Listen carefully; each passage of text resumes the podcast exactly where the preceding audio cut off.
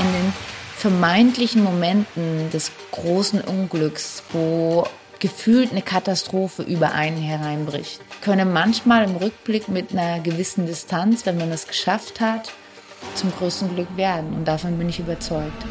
Bescheid gesagt. Der Marketing Talk ohne Werber mit Wolfgang Bescheid. Inspirierende Gäste, ungewöhnliche Perspektiven und immer persönlich. Hallo und willkommen bei einer neuen Ausgabe Bescheid gesagt, dem Marketing Talk mit Gästen, die alles sein können, nur keine Werber. Mein heutiger Gast ist zwar nicht alles, aber sehr vieles. Deutsche Meisterin, Weltmeisterin, Gewinnerin des Gesamtweltcups und sie hat auf dem Rad bis heute vier Medaillen bei Olympia gewonnen, zuletzt Bronze bei den Paralympics in Tokio in der Einerverfolgung. Und dazu ist sie noch eine begehrte Keynote-Speakerin und Buchautorin. Herzlich willkommen, Dennis Schindler. Hallo, freut mich hier zu sein. Dennis, wie immer würde ich dich gerne mit einem kleinen Spiel vorstellen. Ich beginne einen Satz, du machst ihn fertig. Okay? Gut, ich bin unvorbereitet. Dann starten wir. Geboren wurde ich in? Chemnitz. Zu Hause fühle ich mich? In Bayern. Hm, schöne Antwort.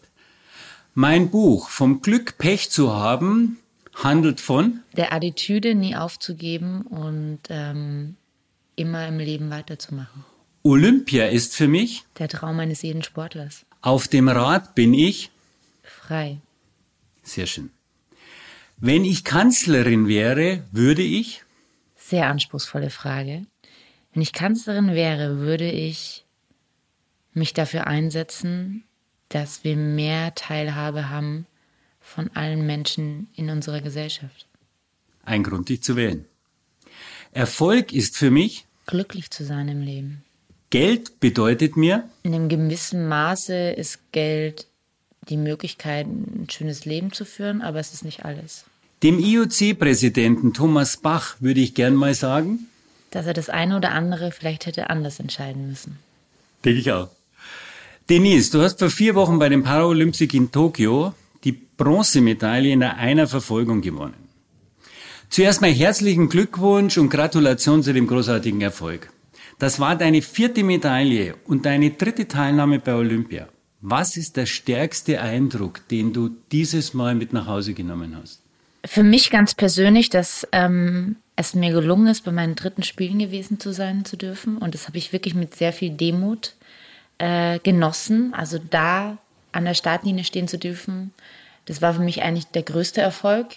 Und dass es dann noch ähm, mit einer Medaille geklappt hat, das war eigentlich ja die Kirsche auf der Sahnetorte, so würde ich das mal bezeichnen. Also es ist für mich sehr emotional gewesen und ähm, sehr, sehr schön.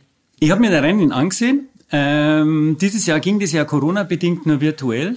Wie war das ohne Zuschauer? Also für mich persönlich nicht ganz so schlimm, weil ähm, wir also ich hatte das Glück, dass bei meinen Rennen ähm, auf der Bahn die deutsche Delegation da war und wer die kennt, ähm, Mitpräsident äh, vom DBS Friedhelm Julius Peucher, wer ihn persönlich kennt, weiß, dass es nicht leise war auf der Bahn und dass er Krach gemacht hat für 500 und ich in jeder Runde äh, immer gehört habe, Denise! Ja, also ich hatte einen super Mini-Fanclub da und das hat es dann vielleicht auch nochmal ganz besonders gemacht und ähm, ich bin mit der Einstellung dahin gegangen, dass das ja klar ist, dass da keine Zuschauer sind. Also ich glaube, wenn man mental so reingeht, ähm, dann stresst einen das auch nicht. Natürlich ist es schöner mit Zuschauern wir nehmen sie alle wieder, wenn es wieder geht und wenn, sie, wenn wir dürfen. Aber mich hat es nicht gestresst. Ich habe mich eh nur auf mich konzentriert und dass ich da meine beste Leistung abliefere. Und ähm, auf alles um mich herum, ähm, ja, das war dann Nebensache. Es gibt ja viele Sportler, die sagen, es macht ihnen eigentlich gar nichts aus, äh, ohne Publikum zu starten, denn sie konzentrieren sich so brutal auf ihr Ding, dass sie den Rest gar nicht wahrnehmen. Wie wichtig ist gesehen werden bei dem, was du machst? Naja, gesehen werden war nie meine Motivation, weil sonst hätte ich nicht paralympischen Sport machen dürfen. Da muss man schon mal ehrlich sein. Ähm, der Großteil, ähm, äh, der stattfindet, ähm, ist äh, nicht vor Publikum oder nicht vor dem großen Fernseher, ja. Sondern äh, meine Motivation war immer das Radfahren, weil ich es einfach, Entschuldigung, geil fand und äh, da Spaß dran hatte und immer ähm, gesehen habe, wie ich mich selber weiterentwickle als Sportlerin. Also ich habe immer wieder meine Grenzen verschoben, habe immer wieder Bestleistung abgerufen. Und ich habe es jetzt auch wieder geschafft, ähm, meine eigene neue Bestleistung zu fahren. Und das nach fast elf Jahren Leistungssport. Und das ist eigentlich mein Antrieb.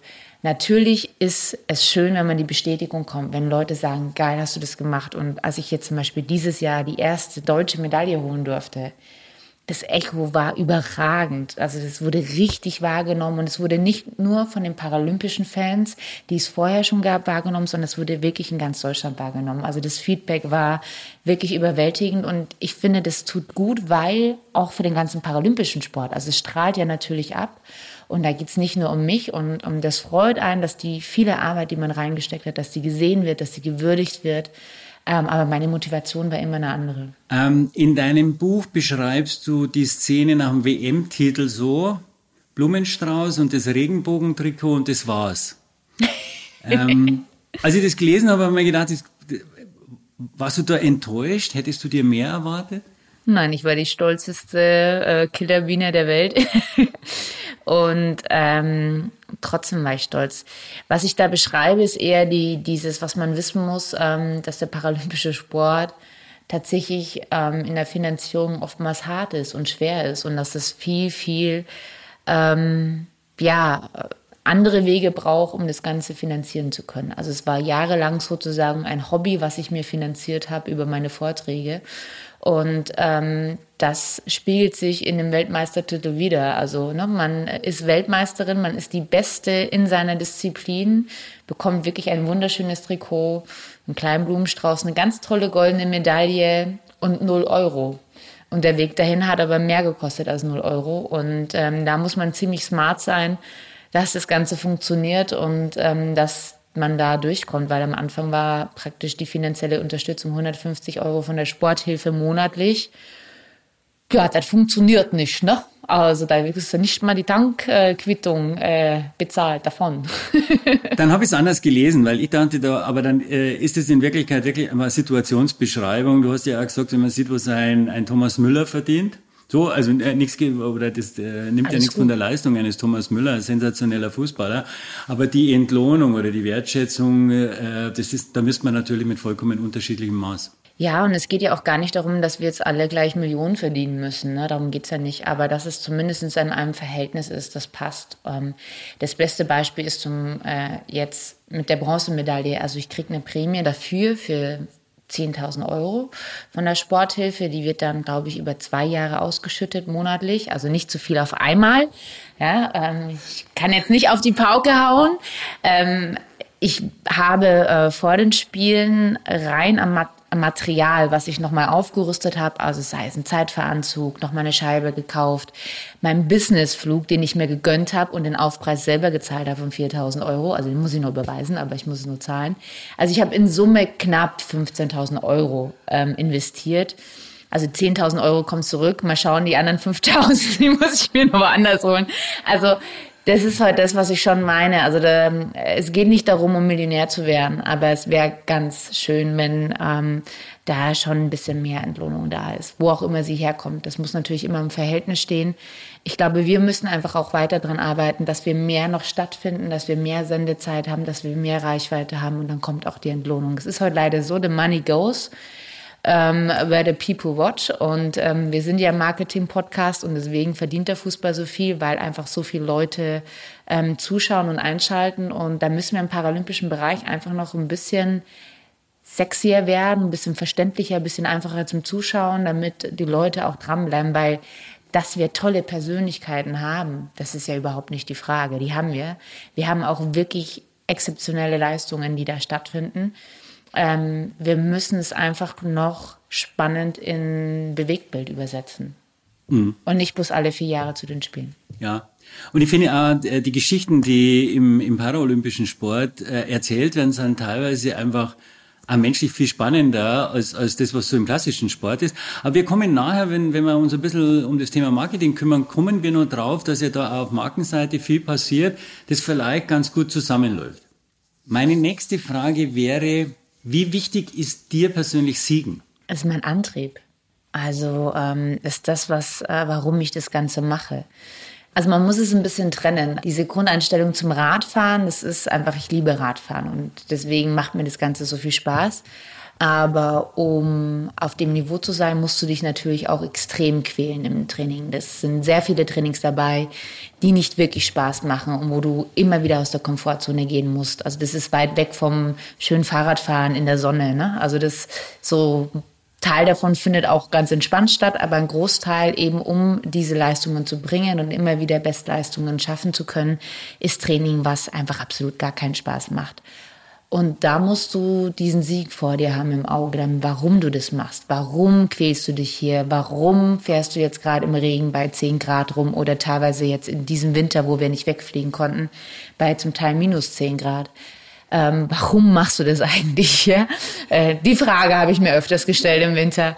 Ähm, und da muss dir natürlich schon was am Siegen liegen, ja, weil sonst würdest du dich nicht so viel quälen, sonst würdest du dich auch davonstehen, wenn eben so eine Einheit kommt. Und der Siegeswille trägt dich dann schon auch durch diese harten Einheiten. Ich fahre ja selbst Rennrad, also äh, auf einem ganz anderen Niveau. Und, und ich habe ja irgendwann äh, früher einmal mit, mit, mit Jungs so Ausfahrten gemacht und dann hat mir das irgendwann total genervt. Also ich weiß nicht, Jungs sind da glaube ich sowieso irgendwie komisch. Äh, der Ortsschild. Da geht es, ja genau. Da geht es so lustig los und am Ende wird es immer Wettbewerb. Und irgendwann hatte ich den Kragen so gestrichen voll, dass ich gesagt habe, ich fahre nur noch alleine Rad. Weil also bei mir ist es dann so, wenn ich dann meinen eigenen Rhythmus fahren kann, wenn ich wirklich sage, ich muss da nicht, dann wird das eine super entspannte Geschichte und dann finde ich Rennradfahren ja was Geniales, weil das Ding einfach so läuft und so. Ähm, Gibt es das bei dir auch noch so, dies, wo du sagst, jetzt fahre ich nur für mich? Absolut und das brauche ich auch. Also ich trainiere tatsächlich sehr viel mit Männern. Also ich weiß ich ganz genau, was du meinst. Und äh, das ist tatsächlich so, dass äh, bei Männern irgendwie das Testosteron gesteuert ist. Frauen haben das nicht so krass. Also die, die müssen immer und dann muss es jetzt immer schneller. Und es sollte eigentlich eine lockere Runde werden. Und am Ende hat man über einen 35er Schnitt am Tacho. Und es war alles andere als entspannt. Und alle kommen völlig fertig im Café an. Ja, das ist so irgendwie, ich glaube ich, ist das wirklich bei Männern so angeboren. Man muss sich immer vergleichen. Ähm, aber es ist genau, also dieses Mal locker fahren, mal ganz entspannt fahren und es auch mal genießen. Gerade das macht sehr schön und ähm, macht ja auch die Freude am Radfahren aus. Aber auch das Duellieren, glaube ich, ist mal, wenn man natürlich auf einem gewissen Niveau ist, macht das Duellieren auch Spaß. Wenn man gerade selber nicht fit ist, dann ist das Duellieren nicht so schön. Ja, das sowieso. Aber Männer sagen ja äh, immer, na, na, na, na, überhaupt nicht. Lass ja. uns ganz entspannen, lass uns da einfach Heute ganz easy, lockere Runde, so Cappuccino-Runde. Genau. Ja. ja. Kenne ich, ja. Ich war ja mal so weit, ähm, dass ich nicht mehr aufs Rad geschrieben bin, weil ich nicht wusste, ob ich jetzt am Sonntagnachmittag Rad fahre, weil ich, wenn ich nicht mache, ein schlechtes Gewissen habe oder weil ich aufs Rad äh, steige, weil es mir wirklich Spaß macht, weil ich Lust habe. Also da, da war für mich nicht mehr klar, was ist eigentlich die Motivation. Weißt du das immer ganz genau? Ach, wenn man Leistungssportler ist, dann ist die Motivation nicht immer, dass äh, man da Spaß dran hat. Da muss man ganz ehrlich sein. Also da ist auch, weil man ein schlechtes weiß Gewissen hat, weil es im Trainingsplan steht, äh, da gehört einfach ganz, ganz viel Disziplin dazu. Man muss einfach sagen, ich, ich saß die letzten fünf Jahre maximal eine Woche nicht am Fahrrad. Und dann kann man nicht davon sprechen, dass äh, es immer Spaß macht. Und ähm, es sind von sieben Tagen die Woche, sitze ich sechs Tage die Woche am Fahrrad einen Tag vielleicht nicht oder vielleicht nur eine Stunde locker. Also das macht nicht immer Spaß. Das ist dann einfach Disziplin und man, man hat ein Ziel vor Augen oder steht im Trainingsplan und man Lust hat oder nicht, man fährt dann. Das ist wie Marcel Hirscher, der gesagt hat, er fährt irgendwie 360 Tage im Jahr Ski. Also ich fahre super gern Ski, aber nach 360 Tagen, da glaube ich, hätte ich einfach keinen Bock mehr auf Ski, würde die irgendwo hinschmeißen und dann erst einmal ja gar nichts machen. Ähm, Denise, nochmal zu Japan. Japan ist ja wunderschöner Ort, aber gerade äh, was das Thema Behinderung oder behinderte Menschen betrifft, ist es ja ein spezieller Ort. Weil die japanische Kultur oder in der japanischen Kultur ähm, geht Behinderung ja schon als Makel. Also die gehen ja sogar mhm. so weit, dass du sagst, das ist so ein bisschen äh, äh, Bestrafung der Götter. Das sind dann auch die Mütter, wenn sie behinderte Kinder haben. Das ist ganz, ganz dramatisch. Ähm, du warst jetzt gerade in Japan. Hast du das Gefühl, in dem modernen Japan hat sich da was grundsätzlich geändert? Also das ist jetzt für mich, glaube ich, ein bisschen schwer, es wirklich ehrlich beurteilen zu können. Wir haben ja nur sehr minimiert Kontakt, also eigentlich gar keinen Kontakt zur normalen japanischen Bevölkerung gehabt. Wir waren ja völlig in unseren paralympischen Bubble. Ähm, das heißt, wir haben ein bisschen was mitgekriegt, wie zum Beispiel, wie accessible sind die Sachen. Also äh, ne, ist man im Hotel, ist es rollstuhlgerecht, ähm, kommt man da rein und raus. Also ganz ehrlich, unser erstes äh, Raddorf in Isu, ähm, wo die Bahnwettkämpfe waren, war alles andere als behindertengerecht. Wir waren mitten am Berg, am Hang. Äh, wir hatten ungefähr eine 12% Steigung rauf und runter zu gehen zur Essenshalle, was für gehbehinderte Menschen bedingt sinnvoll ist. ja, also es war eine ganz behindertengerecht in allen Ecken und Kanten. Und es ist sicherlich ähm, in der Kultur noch ganz anders verankert. Also das ist ja eine sehr zurückhaltende Kultur. Man spricht nicht offen aus, wenn man etwas nicht weiß, sondern man redet darum her. Man kann nicht, das Nein sagt man nicht offen. Also das härteste Nein ist praktisch, äh, wenn man die Arme überkreuzt und dann den Kopf, ähm, aber da schauen die schon gar nicht mehr in die Augen. Also die äh, senken den Kopf nach unten und überkreuzen die Arme und mit dem X zeigen sie dir an, hier geht's nicht weiter. Das ist ganz ein hartes Nein, ja. Aber die sagen nicht Nein, die können dir das nur so zeigen. Die äh, können dann auch keinen Blickkontakt mit dir aufnehmen und sie, wenn du sie was fragst und sie wissen es nicht, dann können sie nicht sagen, ich weiß das nicht, sondern sie werden immer versuchen, dich irgendwo hinzuschicken, ähm, obwohl sie gar nicht den Weg zum Beispiel kennen. Das heißt, im Zweifelsfall schicken sie dich in die falsche Richtung. Das muss man wissen, das ist diese Kultur und deswegen kann ich mir auch vorstellen, dass diese, dieser offene Umgang mit so einem vermeintlichen Makel, Behinderung ganz, ganz schwierig ist, weil in dem ihren ähm, Verhalten ist man traut man sich das gar nicht offen ansprechen. Also dieser offene Diskurs, glaube ich, gibt es da nicht, so wie wir als Deutsche so richtig einfach ansprechen, ne? so, so auch Probleme ansprechen. Das machen die nicht. Die haben dann einen anderen Weg, damit umzugehen. Ähm, ich glaube, dass jetzt die Paralympischen Spiele dort zu haben und ähm, auch diese Role Models, ähm, die da entstanden sind, auch in, der, äh, in Japan, jetzt mit paralympischen Sportlern, die Medaillen geholt haben. Ich glaube, dass das jetzt wahrscheinlich ein Riesenanstoß ist, damit sich da etwas verändert. Und das kann man wirklich sehr toll beobachten in allen Ländern, wo die Paralympischen Spiele waren, ist das Verhältnis oder der Umgang mit behinderten Menschen viel besser. Ich kann es deswegen sagen, weil ich selber ein Jahr in Vancouver war, ähm, dort gelebt habe und da war der Umgang mit mir als behinderter Mensch die mit einer Prothese in Hotpants rumläuft, sowas von tiefenentspannt. Ich war überhaupt nichts Besonderes mehr. Und man hatte weder geguckt noch sonst irgendwas. Es ging eher so, hey, how are you? Fine, thanks. So, es war völlig tiefenentspannt. Und diese Tiefenentspannung führe ich schon ein bisschen darauf zurück, dass einfach Vancouver war. Ähm, die Winterspiele, die Paralympics bekannt sind. Sledgehockey ist da ganz, ganz groß. Also praktisch Eishockey für, ähm, im sozusagen Rollstuhl am Eis. Ähm, und da ist das Verhältnis ganz entspannt. Und ich glaube, wenn wir jetzt in drei, vier Jahren in Japan sind und in Tokio, wird das ein ganz anderer Umgang sein und die werden auch immer mehr darauf schauen, dass eben Sie haben ja jetzt festgestellt, was alles nicht geklappt hat. Also was war jetzt nicht zugänglich für behinderte Menschen? Da mussten Sie sich erstmals so richtig mit den Paralympischen Spielen damit beschäftigen. Also mit dem Paralympischen Dorf. Wie ist denn Tokio überhaupt zugänglich? Wie ist denn unser Flughafen? Wie machen wir denn alles? Sie haben dann irgendwann mal festgestellt beim Bus-Shuttle, naja, wir haben jetzt lauter Rollstuhlfahrer. Hm, müssen wir vielleicht ein bisschen uns darauf einstellen, dass wir vielleicht ein paar Sitzplätze mehr haben als nur drei ähm, im Bus und so. Und solche Gedankengänge sind ja jetzt angestoßen worden. Und ich glaube, diese positiven Nachwehen, die kommen halt jetzt. Ja, die sind, jetzt kommt dieses, da tut sich was, da wird was, da ist was in den Köpfen entstanden.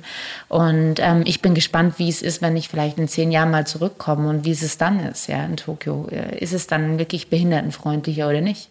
Dann machen wir das nächste Interview auf alle Fälle mal spätestens in zehn Jahren und dann genau. schauen wir uns nochmal an, ob auch der Japaner ein bisschen besser oder offener mit dem Thema Behinderung umgeht. Ähm, Dennis, äh, Inklusion, Teilnahme, Integration, ähm, die Einbeziehung von Behinderung oder behinderten Menschen äh, ist für dich ja ein ganz, ganz zentrales Thema. Ähm, ich würde dir da gerne mal eine Geschichte aus meiner Erfahrung erzählen. Ähm, ich bin vor ein paar Jahren mit, mit, mit der S-Bahn vom, ähm, zum Flughafen in Hamburg gefahren. Und ich saß da und dann stand äh, an der Tür ein Mann und der hatte ein Unterarm oder Armprothese, ich konnte es nicht sehen, wie weit die reiht und die war super geil. Die war einfach extrem technisch und ich fand das Ding einfach sensationell. Also ich fand das einfach, da war überhaupt kein oh Ding, sondern ich so und ich habe mir da nicht kommt getraut der Technikfreak. Kommt, da kommt der Technikfreak. Ja, da kommt der Technikfreak, da kommt der Technikfreak. Ähm, aber was Mir hat das nachher total beschäftigt, weil ähm, ich, also ich bin da komplett über, über, über, über was gestolpert, dass ich nicht wusste, wie das machen. Hm. Also obwohl da die Begeisterung da war und mich das wirklich total interessiert hat. Und im Nachgang an gedacht hat, wahrscheinlich hätte sich der total gefreut, äh, dass ich mich für das interessiert. Sondern das, das Problem war bei mir. Ich, ich wusste überhaupt nicht, was machen. Ich wusste nicht, äh, sprechen jetzt auf irgendwas an, was äh, so. Also ich hatte keinen Raum, keine Erfahrung. Hast du eine Idee, wie man mir das, das nimmt? Ja, es ist ja dieses Eisbrechen letztendlich, ähm, von dem du sprichst. Und ich glaube einfach, solange man das Ganze respektvoll macht, ist alles gut. Ich habe das tatsächlich mal ganz hart diskutiert mit anderen behinderten Menschen, die sich sehr beschwert haben darüber, dass sie immer angesprochen werden und dass ähm, sie, nur weil sie anders sind, andere sich nicht das Recht rausnehmen dürfen, äh, immer angesprochen zu werden. Habe ich eine ganz andere Meinung dazu. Ich habe ich hab die Meinung dazu, wenn jemand respektvoll und auch immer mit einer Art Begeisterung, wie in deinem Fall. Ne? Du findest es einfach technisch cool. Hätte ja sein können, dass du mich mit der Carbonprothese da rumrennen siehst und denkst, oh, boah, das ist ja der geil. Habe ich auch gesehen, der, ich fand die alle total geil. Ich hatte einen Carbonrahmen daheim und dann fahre ich Fahrrad mit und ja. hat die das als Prothese. Also es hätte ja genauso sein können. Und ich finde, wenn jemand so positiv und respektvoll mir gegenübertritt und mich fragt, ähm, dann ähm, werde ich ihm ja das mit Freude beantworten. Also kann ich jetzt nur für mich sprechen, ja. Und dann ähm, erkläre ich das auch gerne, weil ja damit ein Eis gebrochen ist und du das nächste Mal völlig entspannt bist und alles weißt und dich schon völlig auskennst und es aber auch natürlich weitererzählst und du somit ja auch ein bisschen in Sachen der Inklusion äh, Werbung machst, wie cool es ist, was da alles schon möglich ist. Und somit bin ich immer für eine positive Kommunikation. Also erst wenn wir kommunizieren miteinander, kann Inklusion stattfinden. Deswegen habe ich auch in dieser Diskussion unter uns Behinderten, salopp gesagt, mich da ziemlich aufgeregt darüber. Jetzt kann ich aber auch verstehen, ähm, jede Behinderung kommt ja von einem Trauma und von, sage ich mal, einem tief sitzenden Einschnitt im Leben. Und nicht jeder ist damit schon fein, was ich ja bin. Und deswegen kann ich es auch verstehen, dass man vielleicht nicht immer in jeder Situation, man ist vielleicht auch gerade im Zug und man hat gerade was anderes im Kopf oder man fühlt sich gerade eh nicht so gut und man möchte vielleicht nicht immer die ganze Geschichte erzählen. Also wenn, wenn man auf eine Person zugeht und was fragt, und man merkt, die möchte aber jetzt nicht reden, dann muss man das halt auch respektieren können. Ja, also das kann einem heute auch begegnen und das muss man dann, glaube ich, schon ein Stück weit respektieren. Aber ich persönlich bin für einen ganz offenen Umgang und zum Beispiel mir passiert es ganz oft, dass Kinder ähm, natürlich reagieren. Also Bestes Beispiel, ich fahre Fahrrad, stehe an der Ampel, rote Ampel, und da stehen genau gerade zwei Kids ähm, äh, an der Ampel und sehen das so, und, oh, das ist ja cool und so. Und ich so, stand halt so, dann habt ihr gesagt, möchtest du mal draufklopfen? und dann war so, huh? wie? Und dann sind die gekommen und dann haben die heute mal wirklich draufklopfen dürfen. Dann bin ich dann schnell zur Seite, damit die Autos hinter mir vorbeikommen. Und dann haben die das mal gefühlt und dann habe ich gesagt, ja, das ist meine Sportprothese, dieser Carbon und da kann man direkt einklicken und die ist aber nicht zum Gehen. Und dann haben die das sofort verstanden und gewusst, was da passiert. Und ähm, ja, bei denen ist das jetzt abgehakt. Ne? Also cool, die haben ja alle Sportprothesen und die wissen auch schon mehr, die erzählen es bestimmt auch in, in der Schule. Und schon hast du heute schon wieder ein Stück für Inklusion irgendwie so getan, ja, so ganz einfach spielerisch. Also ich bin Fan davon, zu kommunizieren und offen untereinander zu sein, weil ich einfach auch der ganz klaren Überzeugung bin, nur wenn wir äh, klar kommunizieren und auch den anderen erklären, was wir brauchen, wie das ist, was manchmal vielleicht auch ein bisschen schwerer für uns ist oder was schon alles geht, ähm, kann der andere auch besser Rücksicht nehmen. Also es ist ja schon manchmal auch so, dass ähm, man als behinderter Mensch mehr Rücksicht sich wünschen würde. Aber ähm, die, jemand, der, sage ich mal, zwei Beine hat, hat ja gar nicht den, den Blickwinkel. Also wie soll er denn wissen, wie er denn Rücksicht nehmen kann? Zum Beispiel, ich bin ja heute reingekommen, ich hätte eigentlich lieber den Aufzug genommen. Es war jetzt okay, es war nur ein, eine Etage. Ich habe nicht gewusst, ob ich, ob ich genau. bei mir ging es genau und, und, und, so, und da war es aber okay, ich habe ja gesehen, Ina ist nur eine Etage weiter ja. oben, also äh, eine Etage kann ich gehen. Ansonsten hätte ich tatsächlich gesagt, lass uns lieber den Aufzug nehmen. Ja, witzig.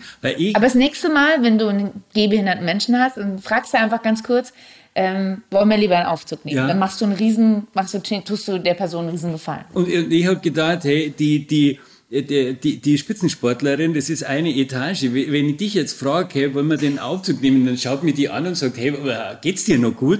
So, aber witzig, weil wir, ja. also wenn du es jetzt nicht angesprochen hättest, also wir haben da völlig unterschiedlich auf die Geschichte draufgeschaut. Da ist total interessant. Ähm, ich finde ja auch, was mich auch begeistert ist, wenn ich an die alten Prothesen, also das, das was man noch kannte, äh, kriegsversehrte Menschen, mhm. die immer also verschämt ihre Hand gehalten haben oder, oder das so gemacht haben, dass man es nicht hinschaut und diese komisch fleischfarbenen, unbeweglichen Hände. Ähm, ich finde ja allein die Prothetik zeigt, äh, Prothetik richtig? Ja. Ah, okay, super. Ähm, zeigt ja, äh, dass das offensiv ist. Also weil das die Technik offenlegt. Also glaube ich, für, für, für, den, für den, äh, bei, bei, bei mir klar, weil ich einfach äh, eher auf Technik und, und Equipment und sowas stehe. Aber ich glaube, das Nicht-Verstecken, äh, das, das Sichtbarmachen, auch das Sichtbarmachen des technischen Details, da steckt für mich viel mehr Souveränität drin. Also da hat sich schon sehr viel getan. Das zeigt jetzt auch die Akzeptanz, dass mhm. das eine Prothese ist und nicht ein Bein. Mhm. Also ich habe ja ganz lange auch kosmetische Prothesen gehabt. Das heißt, du hast dann über dieses Carbon, über den Carbonschaft, der ja eigentlich unter, unten drunter dann versteckt ist bei einer kosmetischen Prothese, hast du dann nochmal so, so eine Verkleidung sozusagen. Und dann schaut es aus wie ein Bein. So, und das hatte ich natürlich als Teenie auch und habe das ganz lange so gehabt. Und dann kam irgendwie diese Entwicklung mit dem Sport. Und irgendwann wollte ich das nicht mehr. Also meine Orthopädie-Technik hat mir lange noch immer, ne, damit, wenn ich Kleider trage und ich so, auch wenn ich Kleider trage, ich finde das irgendwie komisch. Das ist kein Bein, es muss auch nicht mehr ausschauen wie ein Bein. Da bin ich irgendwie so rausgewachsen. Und das ist tatsächlich so, ich glaube schon, dass es gerade behinderten Menschen so ein bisschen oder amputierten Menschen so ein bisschen ermöglicht, sich damit mehr zu identifizieren. Also wir haben ja mittlerweile Cover, die wir wechseln können auch und die kannst du ähm, so gestalten, wie du möchtest. Das heißt, du kannst sozusagen mit Einfluss drauf nehmen und ähm, bist damit Gestalter. Und ich glaube, dass das auch hilft, das Ganze mehr anzunehmen. Also ich bin ja schon sehr lange amputiert, seitdem ich zwei bin. Aber wenn du das mitten in deinem Leben hast, so mit Mitte 20 oder mit Mitte 30, dann ist der Prozess nicht einfach. Dann gibt es ein lange Vorher und jetzt musst du mit deinem Nachher klarkommen. Und ähm, ich glaube, da hilft es ganz gut, den, Menschen einfach die Chance zu geben, das mit, mit zu gestalten, um dem Ganzen einfach auch die Chance zu geben, anzunehmen. Und was ich auch ganz cool finde, ist bei Kids, also wirklich den Kleinkindern, dass man es peppig machen kann. Dass es cool wird, ja, dass es dann ein Spider-Man drauf ist oder vielleicht sogar eine Prinzessin Lilifee. Also ähm, man gibt den Kindern die Chance, dass es was Cooles wird, auf das man stolz ist. Und die haben ja natürlich jetzt schon die Vorbilder von den Paralympischen Spielen, also uns Paralympiksportler, das glaube ich hilft ganz, ganz viel bei Kindern, weil sie auch sehen, ah, man kann auch noch Sport machen, man kann aktiv sein und man kann seinen Sport finden. Aber wenn die das natürlich so eine coole Prothese haben, dann sind die anderen Kinder ja vielleicht sogar neidisch, weil die können das Bein immer ändern, wie die wollen. Da kommen wir später nochmal drauf, wo das vielleicht hingehen kann. Ähm, Denise, du hast beim Trambahnunfall mit zwei Jahren ein Bein ab dem Unterschenkel verloren. Wie du in deinem Buch erzählst, war es für dich ja auch nicht ganz einfach, das so zu, zu akzeptieren. Was waren gerade am Anfang, was waren die, die, die stärksten Gefühle? Also ganz am Anfang kann ich es ja nicht sagen, weil da war ich zwei Jahre. aber ich kann, ich kann ja einfach dann. da muss aber ehrlich sein. Aber ähm, also was ich mich schon erinnern kann, waren schon lange Gefühle so von warum ich, mhm. also warum ist mir das passiert ähm, und warum sind die anderen Kinder alle so perfekt und ich nicht und warum ich bin halt auch im Dorf groß geworden. Also ich war da wirklich ein Alien, ja, das muss man schon mal so sagen. Da waren schon viele so Gedanken da ich hatte heute sehr taffe Eltern, die haben gesagt, naja, immer dieses Wörtchen wenn und warum und wieso, das gibt's nicht, es ist halt jetzt so. Die waren schon sehr resolut. Ähm, aber ich glaube, was mir dann wirklich geholfen hat, ist dann einfach zu sagen, okay, das ist so und jetzt geht's weiter. Ja. Warst du einmal wütend auf deinen Körper? Sicherlich. Also das wäre total gelogen, wenn ich das nicht gewesen wäre. Ganz ehrlich, wenn es Momente gibt, wenn es mal überhaupt nicht klappt, ja. Also es ist ja, du hast schon immer wieder ähm, dein Leben lang als Prothesenträger ähm, Momente, wo Dinge nicht funktionieren, wo du schon äh, ziemlich kämpfen musst, ja. Also wenn gerade eine Prothese einfach nicht passt und du eine Entzündung hast, ähm, das ist nicht schön. Oder wenn du gerade irgendwie eine Badeprothese hast und du kriegst die Schlappen nicht runter und äh, oder das Sand, äh, also mittlerweile ist es ja schon alles besser geworden, aber dann hing der Sand wieder drin und dann hattest du überall das Ding drin. Oder es war 100 Jahre dann, weil du irgendwie jetzt einmal im Wasser warst, war die Hose 100 Jahre nass. Also glaube nicht, ich hätte das Ding schon ganz gern öfters mal in die Wand geworfen und gegen die Wand und ich hätte es mir dann auch nie zurückgeholt. Also da gibt's schon viele Momente, die nicht schön sind, die nicht einfach sind oder wo du wieder zurück in Rollstuhl gehen musst, um wieder zu entlasten. Also auch das gehört dazu. Ich sitze auch immer wieder im Rollstuhl und das auch jetzt noch. Das sehen die Leute heute nur nicht. Und es ist auch nicht immer einfach. Und ähm, da ist man mal sauer und da ist man auch wütend. Und auch als Resilienzmonster hast du auch Momente, wo du das Ding mal in die Ecke schmeißen möchtest. Lass uns noch ein bisschen über deine Beziehung zu deinem Körper sprechen. Ähm, heute leiden viele, vor allem junge Frauen, sehr stark unter dem Schönheitsideal, unter dem Perfektionswahn. Du liebst deinen Körper.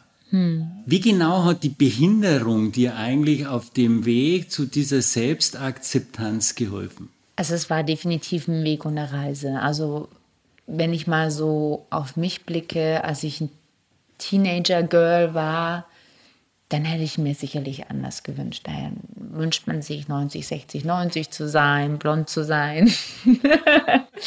und ähm, man möchte so sein, perfekt. Mhm. Ja, und das war ich natürlich überhaupt nicht. Ich habe einen Klumpfuß, der ist versteift, ich laufe schief, ähm, ich habe extrem viele Narben am Körper.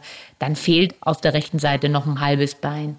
Ähm, ist natürlich jetzt alles nichts, was jetzt dem Schönheitsideal entspricht auf der Reise dann eigentlich so ein bisschen auch durch den Sport habe ich dann immer gemerkt, hey, ich habe so viel geschafft, also auch diese, diesen Stolz dann auch zu haben, wenn du das erste Mal über die Berge fährst und du hast es wirklich mit eineinhalb Beinen geschafft, da oben anzukommen, ähm, von Garmisch-Partenkirchen zum Gardasee zu fahren. Das sind alles so Momente gewesen, wo du einfach stolz bist, wo du ein Vertrauen, ein Selbstvertrauen aufbaust, auch das Vertrauen in deinen Körper, was der leisten kann.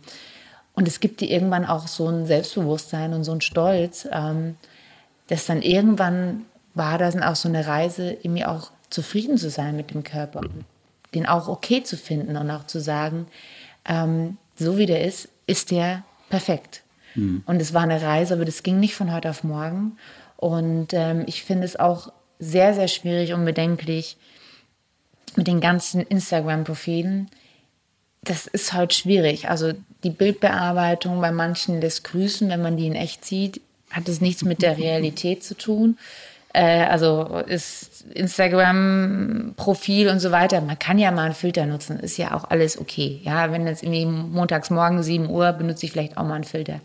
Aber für normale Bilder, ich will die nicht in den Dauer, also ich habe mich auch geweigert, ähm, meinen Social Media Kanal in den dauergleichen Filter zu tauchen, ähm, also ganz bewusst nicht. Und ähm, da sind auch Bilder ungeschminkt drin, wenn ich am Fahrrad bin. Ähm, da sind aber auch mal Bilder drin, wo ich halt mal richtig zurecht gemacht habe und äh, vielleicht mal ein bisschen besser ausschaue. Also ich finde, das muss schon immer alles alles zeigen. Und natürlich macht man jetzt vielleicht nicht ein Bild, wo man ganz schrecklich aussieht, dann nimmt man dann auch noch ein bisschen das, wo man vielleicht ein bisschen aus einem anderen Winkel schöner ausschaut. Aber so diese völlige Verklärung und auch dieses völlige äh, makellose, das ist ja nicht die Realität. Und das ist es bei keinen, übrigens auch nicht bei diesen Instagram-Ladies. Ähm, ähm, wenn du die in echt siehst, die haben genauso Makeln und da ist auch irgendwas schief oder nicht. Und wenn nicht, wurde es halt so gemacht, dass es dann nicht mehr schief ist. Ähm, und das muss man sich heute schon bewusst sein. Und es ist, glaube ich, ganz, ganz schwierig für die Kinder, die jetzt damit aufwachsen. Also ich bin ja noch relativ Instagram-frei aufgewachsen, als ich Teenie war.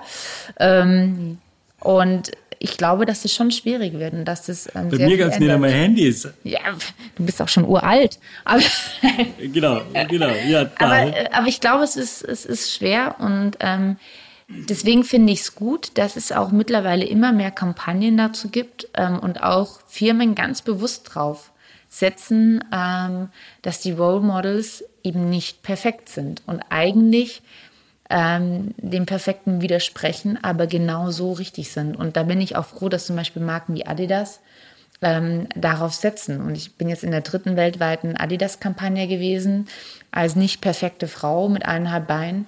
Und das finde ich gut. Und dass es auch ähm, äh, Models gibt, die äh, eine andere Figur haben, ja, und auch ein bisschen fester sind. Ich finde das wichtig, weil das einfach auch die Gesellschaft widerspiegelt. Ist es so, dass die Behinderung einen mehr in die Realität zwingt.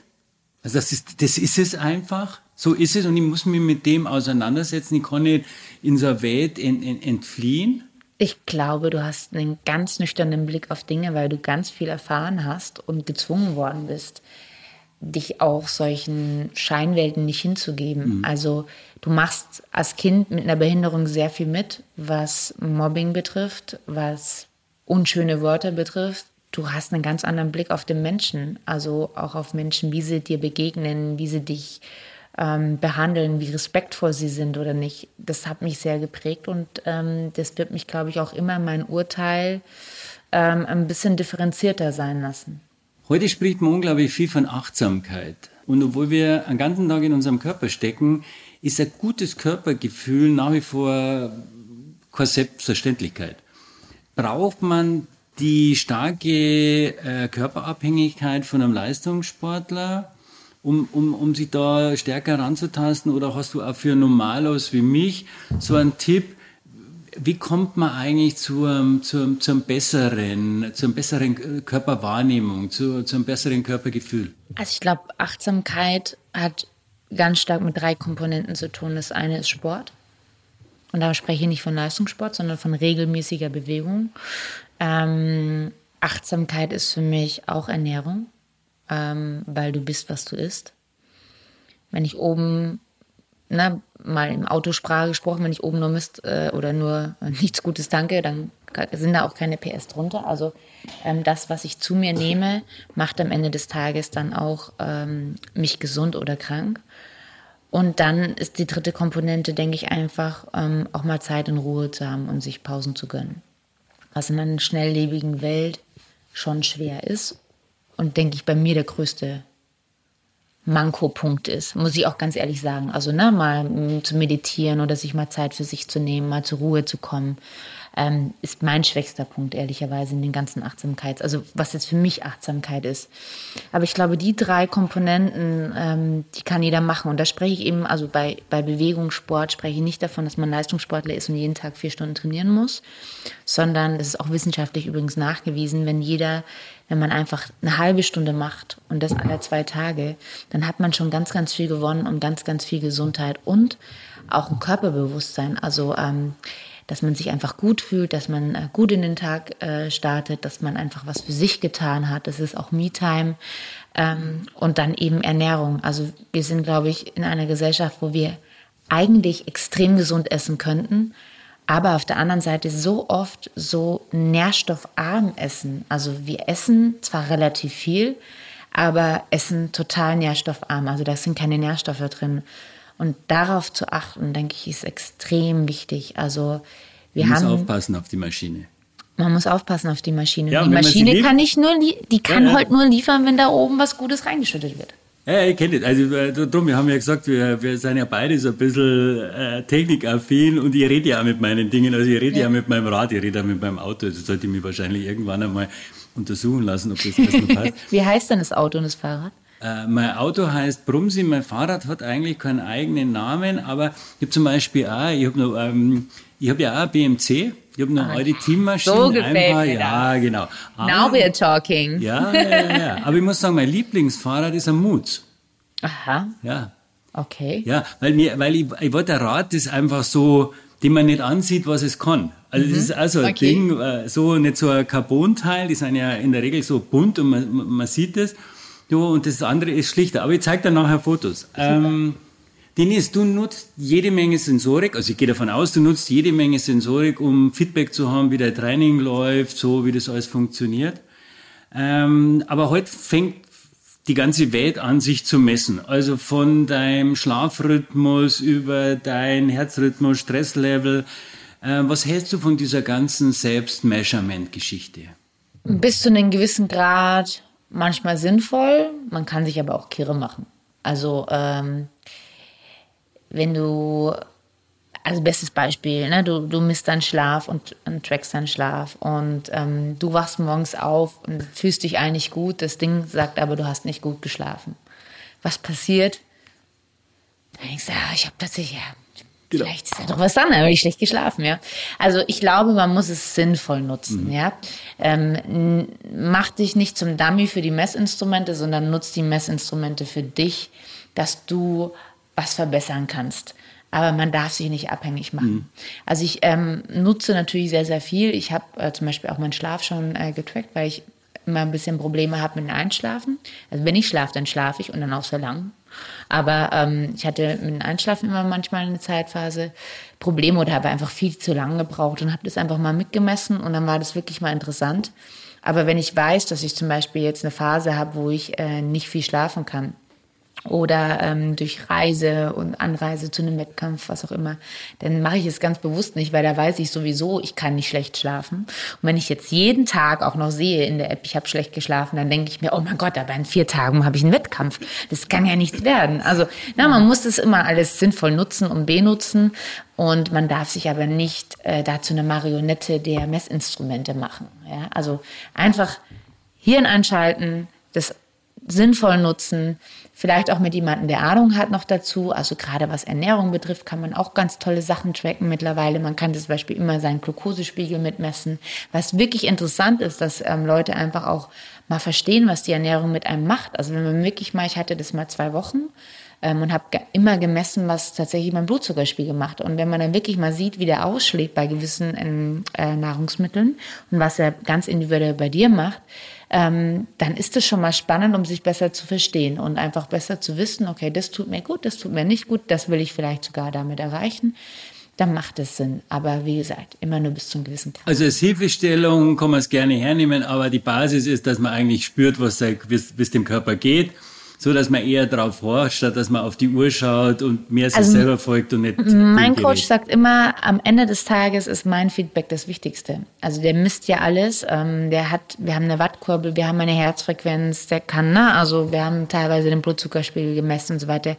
Der hat ganz, ganz viel wissenschaftliche Daten von mir. Die kommen alle in ein Programm, dann hat er noch fünf, sechs andere Programme, die da drüber laufen und dann ne, kann er sagen, wie meine Form ist.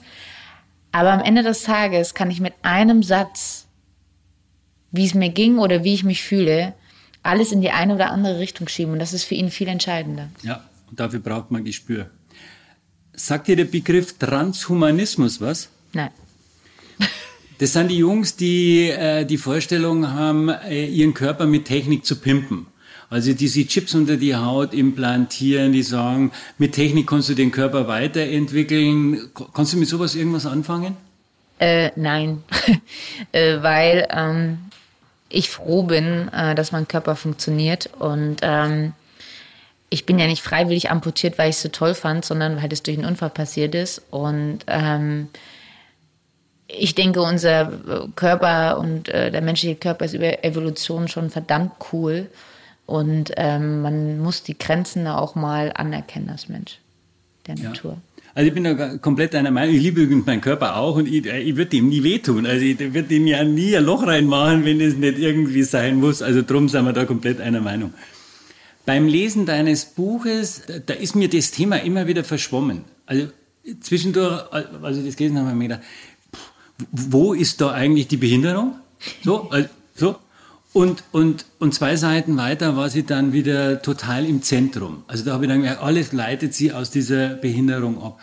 Und dann kam mir so der Gedanke, dass ich sage, eigentlich ist die Behinderung wie ein Brennglas. Also sie, sie zeigt dir ja die Dinge, also auch das, was du, die, die unterschiedlichen Themen, die du in deinem Buch beschreibst, das sind ja auch die Themen, die jeder Mensch, der sagen wir, über die Welt und über die Dinge nachdenkt, der stößt auf dieselben Dinge. Aber ich habe das Gefühl gehabt, wie diese Behinderung, die hat die da einfach äh, unglaublich klar draufschauen lassen, also das stärker rausgearbeitet, weil äh, bei manchen Menschen dauert es ja sehr viel länger, bis sie zu solchen Erkenntnissen kommen. Ähm, ist die Behinderung ein Lehrmeister? Absolut. Also du wirst gezwungen, sehr, sehr früh zu reifen. Ob du willst oder nicht. Mhm. Und wenn du nicht willst, dann wird es dir immer schwerfallen, damit umzugehen.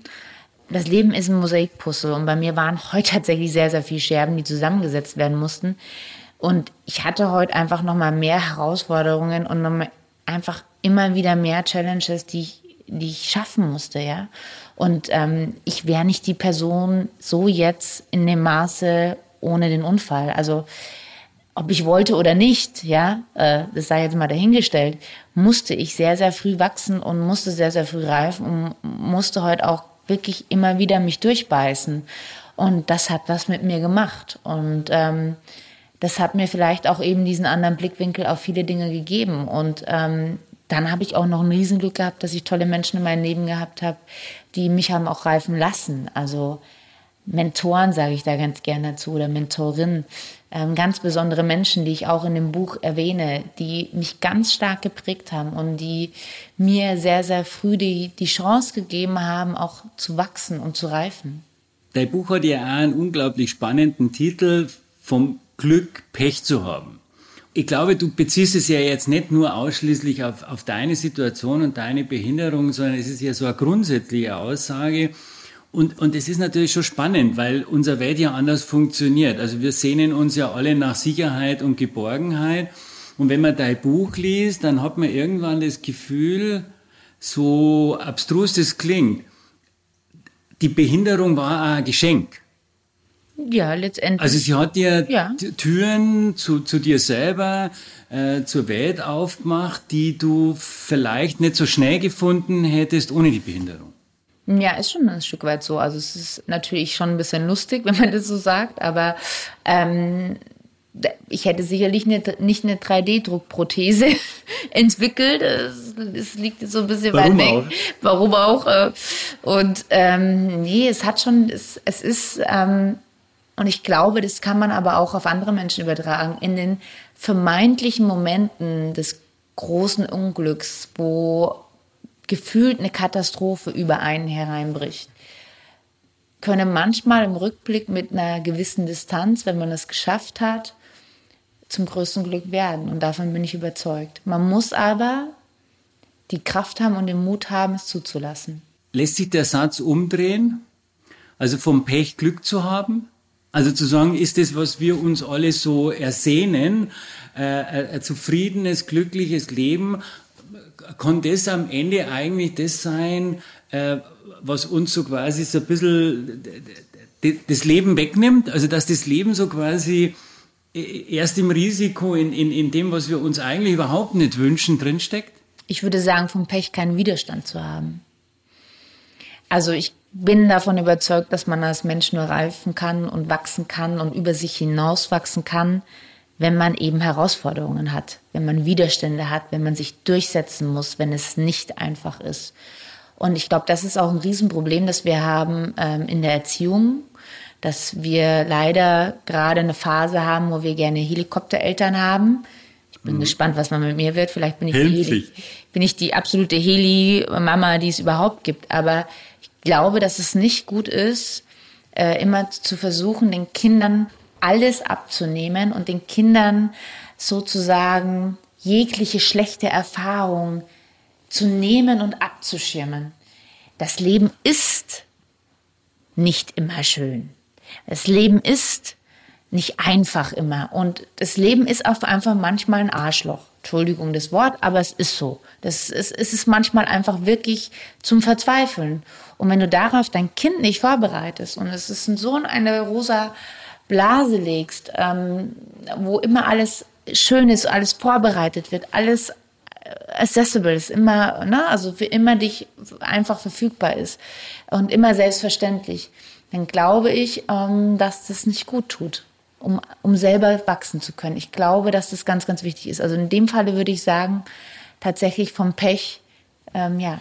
Ja, vor allem, also ich, du hast ja vorher so passend festgestellt, du bist ja alt. Äh, also ich, ich komme aus einer Zeit, da war das, da gab es keine Helikoptereltern.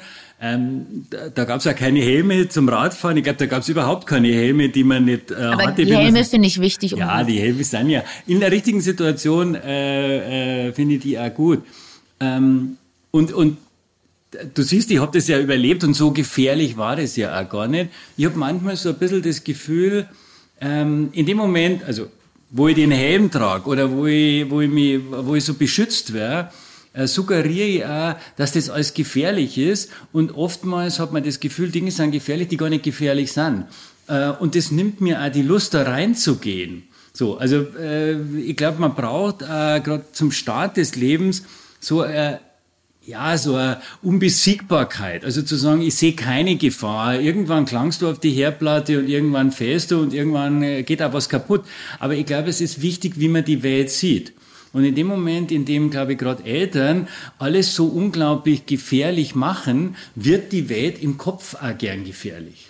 Ja, man sagt ja da auch dazu, also ähm, ganz, ganz spannende Theorie von der Vera Birkenbiel, falls du sie kennst eine ganz tolle, ähm, wie will man sie bezeichnen, ähm, Gehirntrainerin war die, ähm, auch hier in der Uni in München, ist leider schon verstorben.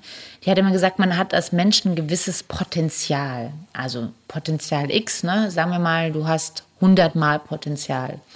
Und umso mehr Erziehung dich ergreift, umso mehr du Normen und Schemen lernst, also ne, zum Beispiel die Herdplatte etc. pp., umso mehr wird das verkleinert und umso mehr, umso enger wird dieser Kreis und dein Potenzial wird auf einmal nur noch 80, einmal nur noch 60, einmal nur noch 40, weil du immer mehr gelernt bekommst, das geht nicht, das funktioniert nicht, das darfst du nicht, das kann ja eh nichts werden. Als Kind gehst du ran und sagst, ich möchte Fußballprofi werden.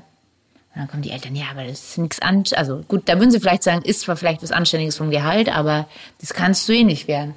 Und, aber ein Kind geht immer ran und sagt, das will ich werden, das kann ich. Und es kriegt dann immer mehr gelernt, das geht doch gar nicht. Und das, das kannst du nicht und es funktioniert nicht. Und du musst dich da eigentlich immer dagegen wehren. Und dann erreichst du eigentlich auch, wenn du natürlich diese Glaubenssätze dann auch so in dir drin hast, erreichst du nie dein volles Potenzial. Und das ist das Spannende. Also da wieder rauszukommen und wieder das Kind zu sein und einfach zu sagen, das mache ich mal. Das beste Beispiel war, glaube ich, bei mir, als ich gefragt worden bin, ich, ob ich Rennen fahre. Ich bin ja wirklich, also in den Leistungssport gestolpert. Ich war da schon richtig am Rad drehen, ja. Also ich war, kam von meinem zweiten Alpencross zurück, bin nur mit Männern Rad gefahren und dann hatte ich irgendwann auf der Mailbox ähm, ja, hier ist der Franz Zissler, Abteilungsleiter Radsport Bayern, Paracycling. Ich dachte, was, Para was? Ähm, ob ich nicht mal kommen möchte, er hätte von mir gehört zu so einem Leistungslehrgang. Da kann man auch Rennen fahren und so. Und das Erste, was bei mir im Kopf war, war, ach nee, da werde ich ja wieder Letzte. Rennen fahren. Weil ich erlernt hatte im Schulsport, da bin ich auch immer als Letzte in die Gruppe gewählt worden, hatte ich das Schema in mir drin, naja, du bist ja immer Letzte. Also, ne, du, so, und dann Wettkämpfe, ja, wirst du wieder Letzte. Und dann musste ich den Mut haben zu sagen, ich habe doch nichts zu verlieren. Und das war der zweite Satz, den ich mir gesagt habe, naja, eigentlich habe ich ja nichts zu verlieren. Kannst ja mal ausprobieren und wenn du dann wirklich die letzte Kirsche bist, dann lass das halt sein. Ja? Dann fahrst du einfach nur weiter dein Alpencross. Und dann habe ich mich einen Winter darauf vorbereitet, habe den Mut gehabt und habe das tatsächlich mal alles mitgemacht, die Lehrgänge, war dann auch im Trainingslager und dann bin ich mein erstes Rennen gefahren. Und dann war ich Erste. Ja, ich wollte das eh schon fragen, weil äh, wir unterhalten uns die ganze Zeit auch über so Leistungssport und so Dinge. Und, und, und, und wenn man darüber nachdenkt, dann ist es ja für einen behinderten Menschen, äh, so gerade wie in deiner Situation, äh, ist es ja überhaupt nicht selbstverständlich, überhaupt Sport zu machen, weil wie du ja, ja sagst, ah, du, du lernst die ganze Zeit, du bist die Letzte und du hast ja auch gesagt, die haben die nicht in die Mannschaft gewählt oder es war eher so, äh, wo geht die nie hin, so bei dem. Und, und da gibt's ja sehr viele Wege, wo du sagst, da spielt der Behinderung keine Rolle und ich gehe da rein. Also ich mache das und sage, jetzt zeige ich es euch auf einem Weg, wo, wo, wo der Unterschied nicht da ist. Und, und du gehst in Sport, wo du eigentlich sagst, da steht mein, mein Manko äh, äh, total ins Zentrum. Also so. Wo, ja, du, du, du lässt salopp gesagt, ja, die Hosen fallen. Also in dem Fall war es äh, die lange Hose, wo ich das immer kaschiert habe. Ich habe ja ganz, ganz lange am Anfang, zum, zu meinem, wo ich noch Rad gefahren bin, also schon richtig, richtig gut, bin ich immer noch mit einer langen Hose gefahren. Also in meinem ersten Alpencross bin ich alles, obwohl es brütenteils war, mit langer Hose gefahren, damit ja niemand sieht, dass ich eine Prothese habe. Da bin ich auch noch mit normaler Gehprothese gefahren. Und der Schritt dann zu dieser Radsportprothese, das war dann, da musste ich mich dazu bekennen. Und es war auch wirklich ein ganz entscheidender Cut, zu sagen, ich stehe jetzt zu meiner Behinderung.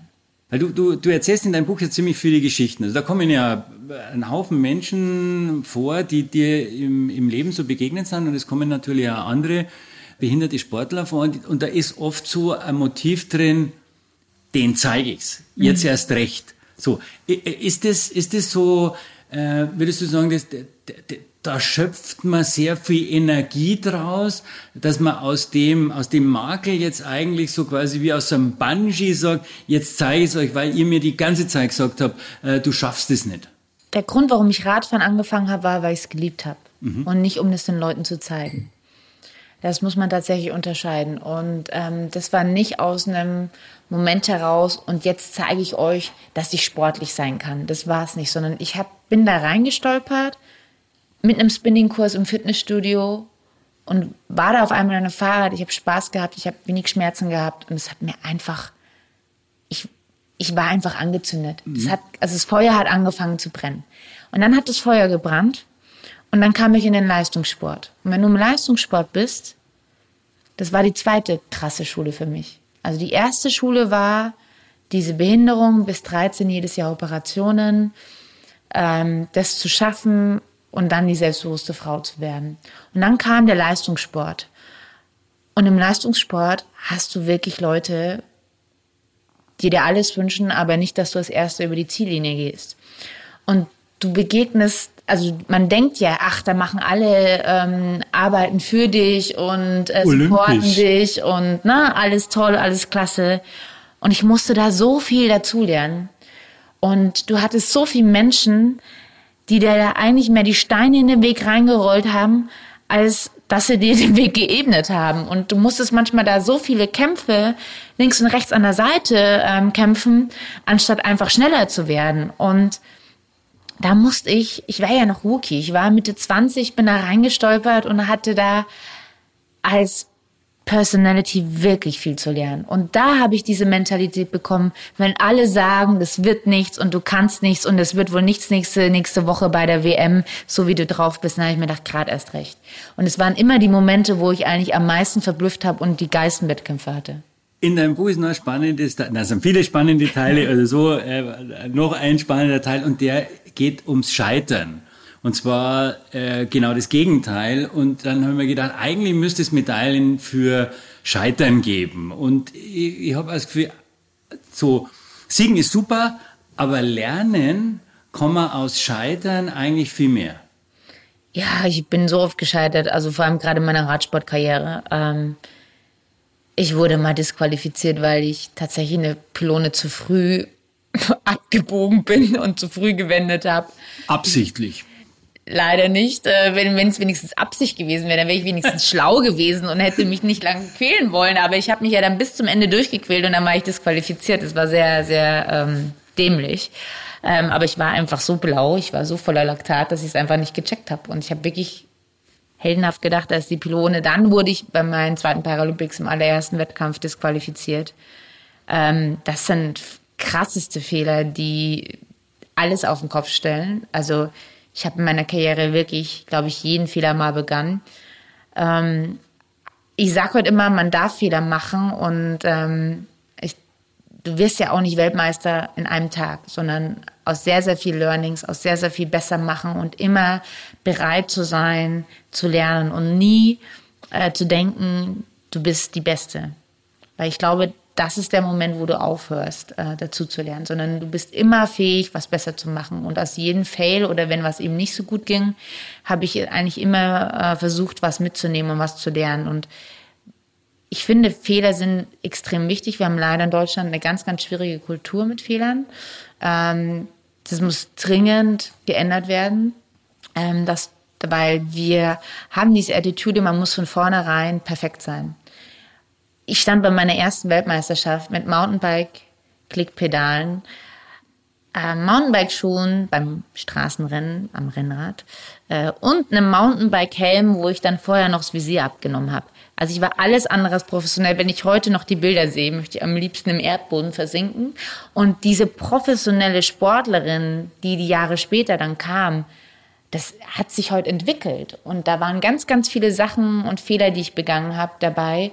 Und ich habe aber heute aus jedem gelernt. Aber eines ist mir wichtig dabei, jeden Fehler bitte nur einmal machen. Also zweimal den gleichen Fehler, das ist dämlich. Und da muss ich einfach sagen, dann, dann muss, dann darf dir auch jemand mit der Bratpfanne aufs Hirn hauen. Also nur wer was riskiert, kann scheitern. Und wenn wir nicht scheitern, dann vergeben wir uns da einen riesigen Schatz. Also eigentlich auch wieder äh, also, das Glück im Pech. Ja, absolut. Ich habe immer in meinen Vorträgen, ähm, also das Englische, if you haven't failed, you haven't tried hard enough. Also ähm, wenn man eigentlich nie gescheitert ist in seinem Leben, dann hat man halt auch nie gewagt, mal wirklich. Hat man es nie versucht. Hat man es nie versucht, sondern man ist immer den bequemen Weg gegangen. Und ähm, äh, also man muss scheitern. Ich, beste Beispiel, Stifter Joch. Das schaffst du meistens nicht beim ersten Mal, wenn du da hoch willst. Aber beim zweiten, dritten Mal vielleicht. Ja, also das ist so symbolisch für mich. Ja? Wenn du bis ganz oben am Berg willst, dann kannst du ja auch beim allerersten Mal, wirst du nicht, wenn du das erste Mal am Fahrrad hockst, da hochkommen. Aber mit Übung, mit Meister, irgendwann schaffst du es und kommst ganz hohen an.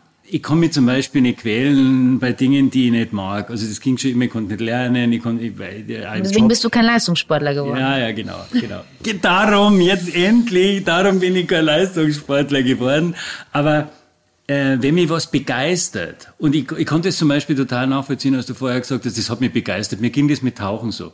Ich hatte den Kopf unter Wasser und dann habe ich gewusst, das ist mein Ding. Ich habe in dem Moment gewusst, das ist mein Ding und von da an bin ich über Jahre, auch im Winter, irgendwie am Wochenende viermal in Weichensee, wo auch jeder sagt, hey, was gibt's da? Da ist ja nichts so. Aber das, das, das, diese Begeisterung spürt man. Da macht man es nicht für außen oder man macht nicht, weil man gut ausschaut oder weil man Fotos für Instagram macht, sondern die, diese Begeisterung, die ist da einfach da. Und ich glaube, wenn diese Begeisterung da ist, äh, dann, dann ist es dir auch vollkommen wurscht, ob du die, da irgendwie die Knie anhaust oder ob du stolperst dabei, weil das registrierst du ja gar nicht, weil du willst ja irgendwo hin, du wirst es verstehen. Also drum, das kann ich total nachvollziehen.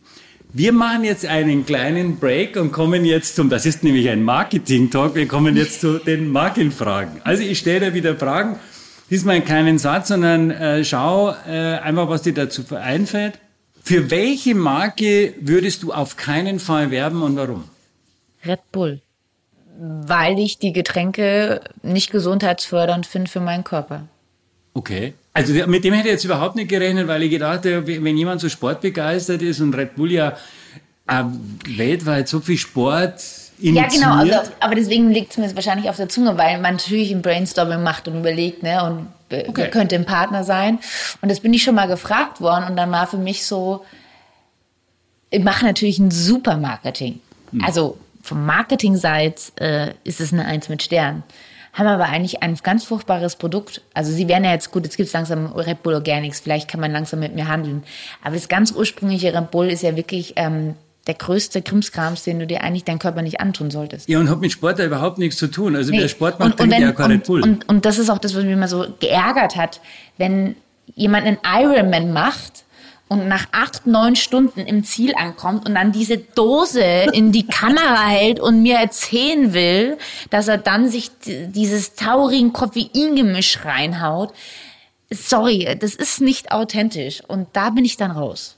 Ja, also kann ich 100% nachvollziehen. Für welche Marke würdest du sogar umsonst werben? Und warum? Habe ich schon. Also ich supporte gerne kleine Firmen, ähm, die einfach ein verdammt cooles Produkt haben. Also zum Beispiel in München gibt es die Chocolat-Mädels, geschrieben C-H-O-C-Q-L-A-T-E. Die machen richtig, richtig geile Schokolade ähm, die pur pur ist, also ähm, äh, die ist aus echten Kakaobohnen gewonnen, da ist keinerlei raffinierter Zucker drin, sondern Kokosblütenzucker. Und was ja ganz viele immer denken, oh Gott, Schokolade ist ganz ungesund. Aber wenn du den pure Kakaobohne hast, das ist ja total gut. Da sind ganz viele Antioxidantien drin, da sind super gute Sachen für deinen Körper drin. Heißt, du schaust mich ganz nervös jetzt an, Schokolade ist eigentlich gesund für den Körper, wenn da nicht drei Kilo Fett und drei Kilo normaler Zucker dabei ist. Ah, und die Mädels machen einen total coolen Shop, machen das alles fair, die ganze Verpackung ist sustainable, also die kannst du praktisch überall hinschmeißen, die kompostiert sich irgendwie mal von selber. Ähm, die machen wirklich das mit höchster Qualität von den Rohstoffen und das finde ich total cool. Es ist wirklich die sind sehr klein, die kämpfen da wirklich da, dass sie da durchkommen, aber die, die Schokolade ist auch mega gut. Also das Produkt ist auch einfach total lecker und ähm, solche ganz kleinen Firmen, die einfach versuchen, sich am Markt zu etablieren, ähm, die unterstütze ich dann mit den einen oder anderen Post und hoffe, dass es dann ja in die große weite Welt schaffen. Also, wir machen jetzt gemeinsam Werbung für die Show Cowgirls, Ja. die es wirklich wert sind. Für Schocknatz. alle bei euch, Jeder die Lust auf richtig geile Schoki haben, die gut für den Körper ist. Kauft euch Show Cowgirl Schoki. Super. Welche Marke verbindest du mit deiner Kindheit? Mit meiner Kindheit. Boah, Pinatencreme. So lange ist das noch nicht her. Pinatencreme. Penatencreme. Ja. Ah, groß. Wie groß? Na, äh, einfach eine große Marke, Penatencreme. Die ist ja so unglaublich fettig. Ja, Die könnte man aber. auch gegen alles und überall Ja, genau. draufschmieren. Genau Ja, so ja, ja. haben wir Super. das gemacht. Super. Im Supermarkt greifst du zur Marke oder zur Handelsmarke? Zur Marke. Bei allen Produkten? Ja. Okay. Was ist der größte Fehler, den eine Marke heute begehen kann? Zu denken, sie können was versprechen, was nicht der Realität entspricht. Weil der Kunde ist einfach viel schlauer geworden und recherchiert alles. Und das erzieht Marken auch. Das ist schön dran. Ja. Also Marken haben nicht mehr, haben nicht mehr die Freiheit, die sie noch vor 10 oder 20 Jahren haben, zu sagen, egal was, äh, ich, ich kann alles über mich sagen, sondern der Konsument, der äh, überprüft es halt. Ja, und sie haben auch eine gewisse Verantwortung und umso mehr wir gewisse Dinge nachfragen, umso mehr müssen sie auch darauf achten und das ist ganz gut. Ja, ich finde das auch eine sehr schöne Entwicklung. Gibt es eine Marke, ähm, von der du sagen wirst, die gehen absolut vorbildlich mit dem Thema Handicap um?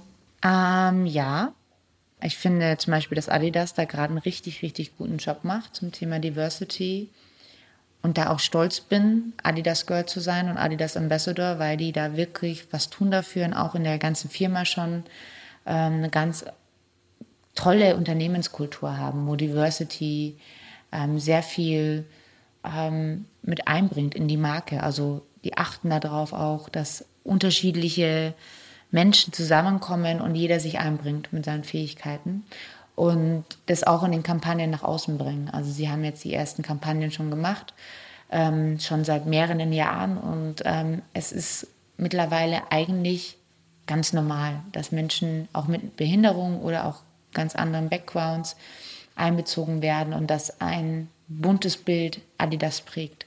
Ich glaube, da sind sie schon wirklich ähm, gerade sehr mit weit vorne, dass sie da so ein buntes Bild mit voranbringen und auch zu dem Thema Black Lives Matter. Adidas ist da schon immer fünf Schritte voraus, ja. Also die das Bild des weisen Mannes ist da äh, schon längst überholt, ja. Also das finde ich schön und äh, diese Kultur da zu sehen und Adidas ist wirklich eine richtig tolle Marke und ähm, da kann ich auch wirklich zu 100 Prozent dahinter stehen. Schön, dass das Normale endlich normal wird. Äh, ich habe vor ein paar Monaten Jan Jagler, äh, das ist ein ehemaliger Basketball-Nationalspieler, interviewt. Und er hat mir damals erzählt, dass heute für einen Profisportler der Aufbau der eigenen Personenmarke eigentlich ein ganz zentraler Baustein ist, wenn er sich um seine Karriere kümmert. Ähm, wie viel Mensch und wie viel Marke bist du? Muss, und das ist genau das, was ich zum Beispiel meinte mit, mit ähm, du musst ein Produkt verkaufen, dann, das muss stimmen. Und ähm, natürlich bin ich eine Marke mit der Killerbiene geworden und mit Killer Bee. Das ist so, ähm, das braucht man auch nicht wegreden, aber sie muss authentisch sein und sie muss echt sein. Und das hilft, ich kann da auf der Homepage alles Mögliche aufbauen. Wenn die Leute mich kennenlernen und ich wäre nicht echt, dann wird es nicht funktionieren. Also die Killerbiene ist die Killerbiene. Und, ähm, und Denise Schindler, das ist, würde ich schon sagen, sehr deckungsgleich. Und das war mir immer wichtig bei allem. Also deswegen, was bin ich Marco, was bin ich Killerbiene? Ich glaube, ich bin echt. Und ich glaube, Authentisch. das ist auch die Leute schätzen, dass Ja. es so ist. Ein authentischer Kern, den man dann so quasi an den einen oder anderen Stellen durchaus shapen darf. Du hast Klar, aber das ist ja so ein Rohdiamant, der kann ja auch geschliffen werden. Das machen Ja. ja, auch, das ist ja auch, was du im Sport machst. Äh, ich fahre ja nicht zu einer WM, unvorbereitet. Und genauso habe ich den Anspruch in anderen Dingen, die ich mache, wenn ich Vorträge mache, wenn ich zu einem Talk gehe. Ich möchte ja Dinge vermitteln. Also warum soll ich nicht üben dafür und das anständig machen und trainieren, damit das gut rüberkommt? Also ich finde, das eine schließt nicht das andere aus, sondern ich habe einfach die Chance, mit ähm, dem ich das auch trainiert habe, ähm, das einfach besser rüberzubringen. Du hast ja unglaublich viel äh, professionelle Unterstützung im Training, äh, Mhm. psychologisch betreut, also nicht psychologisch betreut, sondern äh, so, du, du weißt, was ich meine. Ähm, Red dich noch hast raus. du für dieses Thema de, dein, deiner eigenen Marke oder, oder deines eigenen Marketings, ma- machst du das selber aus dem Bauch raus oder hast du da auch jemanden, der dich betreut? Dein Mann ist ja ein, in den, also der, der promotet ja oder managt. Ja. So. Also mein Mann ist, äh, ja, der ist äh, Manager ähm, und hat äh, viele prominente Menschen unter sich, also auch Moderatoren und Comedians. Wir haben das aber streng getrennt. Also ich bin einfach kein Freund. Es gibt mal diesen bösen Spruch, don't fuck the company. Aber ich finde es einfach nicht gut, wenn mein Mann auch mein Manager ist. Und ich hatte meine Agentur vorher, ich hatte immer meine PR-Agentur Fortis. Ich habe äh, Andrea Kummer, die äh, bei für Vorträge mich supportet und ähm, vertreibt und vermarktet, äh, wenn man das so sagen möchte. Und das habe ich immer getrennt und ich finde das gut. Natürlich tauschen wir uns zu Hause aus. Ähm, und natürlich ist mir seine Meinung wichtig. Das ist ja klar. Also sonst wäre es auch nicht mein Mann, wenn ich ihn nicht schätzen würde. Ähm, aber ich finde das gut, dass es getrennt ist. Und ich habe ein ganz, ganz tolles Team. Also dieses Killer Bee. Ich habe mich ja nicht selber irgendwann mal Killer Bee genannt, ja, sondern äh, die Killer Biene ist entstanden von Tino Rosberg, ein sehr, sehr guter Freund, der auch meine Homepage gemacht hat, der ein kreativer Kopf ist, mit dem ich zusammen meine Vorträge auch entwickle, ja, weil der mein Ping-Pong ist. Also ich habe meine Inhalte und zusammen machen wir auch immer Sessions und dann entsteht eine Schwingung und wir bauen eine äh, Keynote und auf einmal kommt heute dann wirklich eine Straßenbahn rein und man hört, wie die reinfährt, ja. Und das ist so, da brauche ich auch so ein Ping-Pong und so einen Austausch. Und ich brauche ein tolles Team. Dann, ich kann das nicht mal alleine stemmen. Also das geht gar nicht. Und ich habe ein tolles Team im Background, die mich supporten. Ähm, ich habe auch bei Social Media, mir ist es wichtig, dass ich das ich bin, damit da Support ist. Aber wenn ich natürlich Wettkämpfe habe, dann brauche ich auch jemanden, der mir ein bisschen den Rücken frei hält. Und ähm, da muss man professionell sein. Und ich habe sehr, sehr früh angefangen, tatsächlich viel Geld von dem wenigen, was ich hatte, immer wieder reinzustecken. Also, ne, und mit einer Agentur professionell zu arbeiten. Und dann gibst du heute 20 Prozent ab. Das hat mir damals verdammt wehgetan. Ja, wenn du nicht viel hast. Und hab Geld investiert und hab eine professionelle Homepage gemacht, wo ich mir wirklich, ganz ehrlich, ich saß ein paar Mal am Schreibtisch und hab gedacht, wie bescheuert bin ich eigentlich? Ich weiß gerade eigentlich nicht, wie die nächste Rechnung zahlen soll von der Miete. So krass war das damals. Jetzt hat sich's ausbezahlt. Jetzt bin ich an einem anderen Punkt. Ich bin eine professionelle Marke, ja. Ich habe einen Namen. Ich habe auch als ähm, Vortragsrednerin einen Namen bekommen. Ich darf jetzt auch einen Betrag X aufrufen und den rufe ich aber auch selbstbewusst auf, weil ich einfach weiß, ich bin gut und ich mache das wirklich mit Begeisterung und habe da auch eine Professionalität am Tag. Ähm, aber das habe ich mir auch erarbeitet und deswegen bin ich da auch stolz drauf. Ich finde den Satz übrigens gar nicht so blöd, don't fuck the company. Also ich, ich finde es auch, also mal, mal, manchmal geht's, aber, aber meistens geht's nicht und meistens wird man am Ende auch glücklicher, wenn man das auseinanderhält und dann glaube ich auch, äh, dass, dass, dass die Seite der Freundschaft oder der Beziehung hundertmal mehr wert ist, als da im, im, im Job ein bisschen Unterstützung zu haben. Aber ich finde es spannend, dass du die, die professionelle Art, mit der du deinen Sport betreibst und da ja unglaublich erfolgreich bist, dass du die jetzt komplett überträgst, weil es sind ja viele, die dann äh, das so aus dem Baum haben, aber wo du ganz genau sagst, das kann ich gut und wenn ich da einen Partner mit dazu nehme, dann kommt da das Optimale raus. Ähm, viele Celebrities oder mehr oder weniger prominente Menschen äh, leben ja äh, die ganze Zeit in Social Media. Dein Ding? Bis zum gewissen Grad. Also man wird bei mir keine Social Media Insta Story sehen, wie ich mit meinem Partner auf der Couch liege und erzählen, was wir uns jetzt gerade anschauen äh, und was wir uns jetzt gemeinsam zum Essen gemacht hat. Das wird es nicht geben. Also keine Home Story. Also man wird mich mal sehen daheim, ja, und da gibt's auch mal eine Story. Und vielleicht ähm, zeige ich mal mein Frühstück, weil es einfach einen sportlichen Zusammenhang hat, ne, und ich ähm, mich einfach gesund ernähre und die Leute das interessiert. Sie sehen auch, wie ich mal ein Workout mache. Und das finde ich auch völlig okay. Also alles, was ich teile, das teile ich gerne, ähm, aber es gibt auch einen Punkt, ähm, wo ich einfach auch nicht die Leute dabei haben möchte. Und das ist auch privat und das ist auch gut so. Und es gibt auch manchmal Tage, da möchte ich drei Tage lang keine Instagram-Story machen und dann mache ich auch keine Instagram-Story. Und wenn es eine Woche ist, wenn ich keine Lust habe, habe ich eine Woche keine Lust.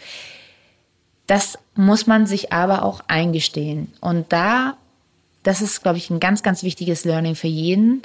Social Media, man darf nicht zur Sklavin werden des Ganzen oder zum Sklaven. Weil das ist schon, ne, da, da ist ein Algorithmus dahinter, der will gefüttert werden und am besten fütterst du ihn jeden Tag. Aber dann bist du heute auch dein eigener Sklave. Und das, das finde ich persönlich, das darf nicht passieren. Wenn ich jeden Tag Lust habe, was zu machen, dann kann ich es ja machen, dann ist alles gut. Aber wenn ich mal keine Lust habe, dann muss es genauso okay sein. Und äh, dann dürfen die Instagram-Follower nicht ähm, durchdrehen, aber meistens drehen die sowieso nicht durch, sondern einfach nur der Algorithmus. Und das ist schon was, was nicht gut ist, ähm, was auch ähm, viel Druck aufbaut. Und wenn du wirklich mit Influencern sprichst, es gibt ja einen Grund, warum die oft nach Jahren dann auch ausgebrannt sind, weil sie sagen, sie können nicht mehr. Sie müssen immer Content mit immer den Druck zu haben und immer zu müssen. Ähm, das tut nicht gut. Und sich davon auch ein bisschen zu entziehen, finde ich, ist ganz wichtig. Ja, also ich sehe, du hast da eine sehr gesunde und ich glaube, dass das sehr wichtig ist und dass vor allem äh, junge Menschen da aufpassen müssen, dass man die richtige Distanz zu Social Media hat. Dabei in mir würde ich sagen, sonst fängt der äh, Schwanz an, mit dem Hund zu wedeln. Das möchte ich vielleicht ganz kurz sagen, ähm, bevor wir weitergehen in das nächste Thema. Für uns, auch gerade paralympische Sportler, sind natürlich diese Medien auch eine Riesenchance. Mhm. Wir haben ganz lange wenig Sendezeit gehabt und wenig Aufmerksamkeit. Und jetzt haben wir natürlich unsere eigene Sendezeit und das ist natürlich richtig toll. Also man, es ist auch eine Chance, mit seinen Fans zu kommunizieren und die Fans up to date zu halten. Also deswegen habe ich auch deswegen zum Teil ein sehr positives Verhältnis, weil es uns die Chance gegeben hat, dass Fans dabei sein können und dass sich Fans entwickeln können. Ich glaube überhaupt. Also das war jetzt nicht äh, äh irgendwie eine Absage an Social Media. Ich finde nee. Social Media in, in vielen Bereichen unglaublich spannend, aber man muss eben genau sehen, äh, wer treibt wen. Und ich glaube, man darf sie nicht vereinnahmen lassen. Man muss genau wissen, wo man die Grenze ziehen kann. Und man darf, ich glaube, man, man, man, man darf sie einfach nicht überrollen lassen von dem Thema. Absolut. Äh, und dann ist, dann gibt's da unglaublich viele spannende Themen. Ähm, kommen wir zu einem anderen spannenden Thema. Wir haben vorher gerade darüber gesprochen, was macht möglicherweise gerade für den Behindertensport, was ergeben sich da für Chancen? Wir sehen gerade, dass immer mehr Marken das Thema Haltung für sich entdecken. So, ähm, auch das Thema Nachhaltigkeit, äh, soziale Nachhaltigkeit, also es ist nicht äh, nur das Öko-Thema, sondern jetzt kommt äh, speziell, also auch in dem in Hinblick auf das äh, Black Lives Matters-Thema, auf das Diversity-Thema. So, äh, siehst du das als Chance für den Behindertensport, weil er das Thema sehr unglaublich authentisch transportieren kann? Absolut. Und ähm, der Behindertensport hat einfach ganz, ganz tolle Geschichten und ganz, ganz tolle Menschen und Charaktere und ähm, es ist ja auch für mich so, dass ähm, ich da immer wieder beeindruckt bin. Und das ähm, würde ich auf alle Fälle sagen, dass da ein unheimliches Potenzial ist für Unternehmen. Und ich sage einfach, hey, seid einfach mutig und macht es. Da gibt es so viele tolle Sportler, Paralympische in Deutschland, weltweit natürlich auch. Einfach mal machen, ja, und einfach mal geiles Konzept aufbauen, was nachhaltig ist. Also nicht jetzt einmal hier ganz kurz einen bezahlen, hinsetzen und wir machen mal ein bisschen was, sondern wirklich einfach da auch im Unternehmen das weiterfinden. Also ich glaube, das ist heute auch wichtig, wenn man solche Themen angeht. Nicht einmal jetzt ganz kurz jemanden buchen und dann erzählen wir, wir sind alle toll, divers und äh, nachhaltig und wir sind total sozial inklusiv und das hat keine Nachhaltigkeit, sondern wirklich damit anfangen, ähm, das auch im Unternehmen umzusetzen und es wirklich ähm, einfach als selbstverständlich zu sehen. Also du hast es gerade so schön gesagt eigentlich, dann wird normal was normal ist. Und genauso soll es sein. Also wir haben jetzt nochmal einen Werbebreak an alle Marketingleiter da draußen. Macht was. Macht endlich was. Ihr habt eine riesige Chance. Bessere Geschichten gibt es nirgends um das Thema Diversity und eure Haltung perfekt zu präsentieren. Lass uns ein bisschen über deine Zukunft sprechen. Wirst du noch mal drei Jahre dranhängen, um den Traum, der ja nicht ganz ausgeträumt ist, von der Goldmedaille vielleicht doch noch zu realisieren? Ich weiß es nicht, ganz ehrlich. Ähm, jetzt ist erstmal Off-Season. Ich habe den Körper ziemlich viel zugemutet und der muss sich jetzt erstmal erholen. Dann werde ich immer gehen und mal schauen, ist denn da das Feuer noch da? Brennt es noch? Habe ich noch ein Ziel? Mein Ziel war es ja davor immer unter den vier Minuten zu sein. Das habe ich jetzt geschafft. Also da ist ein bisschen Feuer erloschen. Ja? Ähm, und was kann dann ein Ziel sein? Oder sage ich auch einfach, also ich werde definitiv jetzt erstmal fahren. Ja? Also erstmal ist jetzt gerade ein bisschen Ruhe, dann werde ich mal wieder ein bisschen aufbauen und dann werde ich so mich hineinhorchen. Aber irgendwann gibt es auch mal ein anderes Kapitel im Leben. Und ähm, ich werde definitiv nicht bis 50 Rad fahren oder bis 45. Also Paris maximal, wo ich in Paris bin, ob ich da als Athletin stehe oder vielleicht auf einer anderen Seite und vielleicht so ein Mikro in der Hand habe und jemanden das unter die Nase halte. Wer weiß. Also ich kann es jetzt noch nicht sagen. Ja, und vielleicht hebst du dir die Goldmedaille einfach auf, weil dann hast du immer nur ein Ziel. Was, sonst gehen dir die Ziele aus bei der ganzen Geschichte. Und ich komme mit ähm, 50 zurück. Das wäre meine nächste Frage gewesen. Hast du einen Plan, was nach deiner Karriere als Spitzensportlerin kommt? Ja, sehr viele. ja, ich kann mir tatsächlich viele Sachen vorstellen. Machen wir, also, machen wir eigene Folge über das, ja, was kommt? Nee, ähm, ach, es sind so viele Sachen in meinem Kopf. Ähm, die ich mache Vorträge. Ne? Das kann man noch mehr machen. Mich interessiert Moderation total, ähm, aus Menschen Sachen rauskitzeln. Ähm, ich sehe für den paralympischen Sport noch so viele Möglichkeiten, wo man mehr rausholen könnte. Und ja, also mal gucken. Vielleicht ähm, verschlägt es mich auch hinter das Mikro. Das würde mich extrem reizen. Das wäre dann tatsächlich aber so, ne? Das wäre wieder so eine Herausforderung, wo ich dann auch wieder richtig gefragt wäre, ja, also wo ich jetzt nicht sicher im Sattel sitze, sondern wo ich auch relativ viel noch dazulernen müsste, aber auch richtig Lust drauf hätte. Also du bist gerade hinter dem Mikro und ich finde das super. ähm, jetzt hatten wir Sport, wir hatten Beruf. Äh, Gibt es unabhängig von den beiden Geschichten irgendwas, wo du sagst, das möchte ich unbedingt noch machen? Ja, ganz viele Sachen. Also, oh Gott, ja, das, also ich, ich glaube, das ist immer ganz gut. Bei mir geht es immer nicht aus mit den, mit den Sachen, die man noch mal machen möchte irgendwann mal mit meinem Mann Familie gründen, ist mhm. auch ein mhm. Thema. Ähm, und dann auch ein so Abenteuer. Viel, auch ein, oh, ja, also da, da sehe ich auch ganz stark meine Grenzen. Als ähm, ja doch Leistungssportler, elf Jahre und ein sehr ich-zentrierter Mensch natürlich, wo die eigenen Ziele immer vor allem anderen kommen. Wird spannend, wenn dann ein Kind kommt und sagt, so, ich habe jetzt in die Hose gekackt, wir können jetzt nicht los da werde ich sehr an meine Grenzen stoßen. Das wird spannend. Ähm, und ja, ich kann mir auch, also ich möchte unbedingt mal nach Australien. Ähm, ich habe immer gewartet, dass mal eine Weltmeisterschaft da ist oder ein Weltcup. Also vielleicht ist nächstes Jahr mal eine Weltmeisterschaft da. Das finde ich ganz gut. Kann ich das noch damit abhaken? Ich würde ganz gerne mal einen Ironman machen. Und dann habe ich noch das eine oder andere Land, was ich sehen möchte. Also ich möchte unbedingt mal nach Jerusalem. Ich war da noch nicht. Also es interessiert mich total. Tel Aviv. Ja, eine nette Kombi und dann zwischendurch einfach nochmal den Ironman machen. Also ich, ich, ich, lebe ja die meiste Zeit in Klagenfurt, da war letzte Woche Ironman und ich, für mich ist es unvorstellbar, dass man neun Stunden Hochleistungssport betreibt. Ich habe mir die ja alle angeschaut. Also im Idealfall neun Stunden. Im Idealfall neun Stunden. Im Idealfall. Was, Manchmal auch 16. Ja. Ja, genau, genau. Die letzten kamen an, als es stockdunkel war und dann fing es an noch zu regnen an. Dann haben wir gesagt, ah, das ist jetzt richtig gemein. Da bist du echt 16 Stunden unterwegs und dann fängt es auch noch richtig an zu gießen. Also manchmal ist die Welt auch nicht gerecht. Demnächst zum Schluss würde ich gerne noch einen wunderbaren Satz aus deinem Buch zitieren und zwar, ohne Sterne und damit meinst du Menschen, die uns leiten, kommen wir nicht weiter. Hm. Ich fand den Satz so wunderschön, weil er einfach sagt, dass am Ende immer das Wir gewinnt und nicht das Ich. Absolut. Dennis, herzlichen Dank für deine Zeit und dieses wunderschöne Gespräch. Ich wünsche dir alles Gute und weiterhin viel Erfolg. Vielleicht wird es ja doch nur die Goldmedaille. Die nächste Folge Bescheid gesagt gibt es wie immer in circa vier Wochen. Bis dahin sage ich Servus und danke fürs Zuhören und denkt immer daran, wenn man an sich glaubt, geht fast alles. Bescheid gesagt. Der Marketing Talk ohne Werbe mit Wolfgang Scheid.